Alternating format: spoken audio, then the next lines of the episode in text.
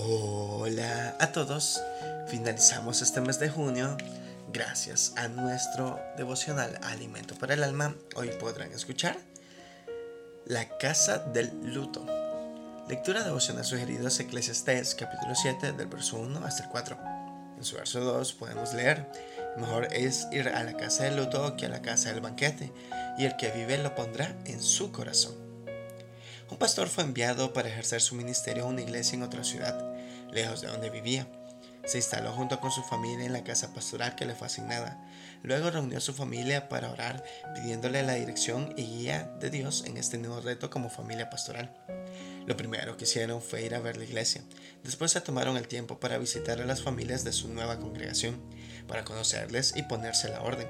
Igualmente, al pasar por la casa de los vecinos de la casa pastoral y de la iglesia, también se daban a conocer y se ponían a la orden.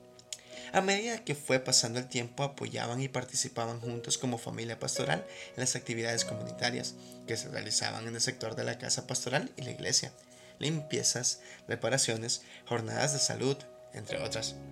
Visitaban a los enfermos de su congregación y a sus vecinos, en los hospitales y en sus hogares, asistían a los funerales y ayudaban en todo lo que podían.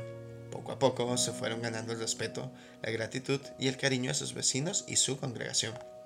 Asistían poco a las celebraciones o banquetes que hacían sus vecinos y congregación, pero no dejaban de hacerse presentes en las vicisitudes y aflicciones de ellos, este pastor decía, somos servidores y debemos estar en los momentos cuando más podemos servir o cuando seamos más necesarios.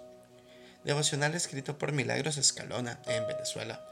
Los que reciben nuestros servicios lo pondrán en su corazón. Muchas gracias por escuchar.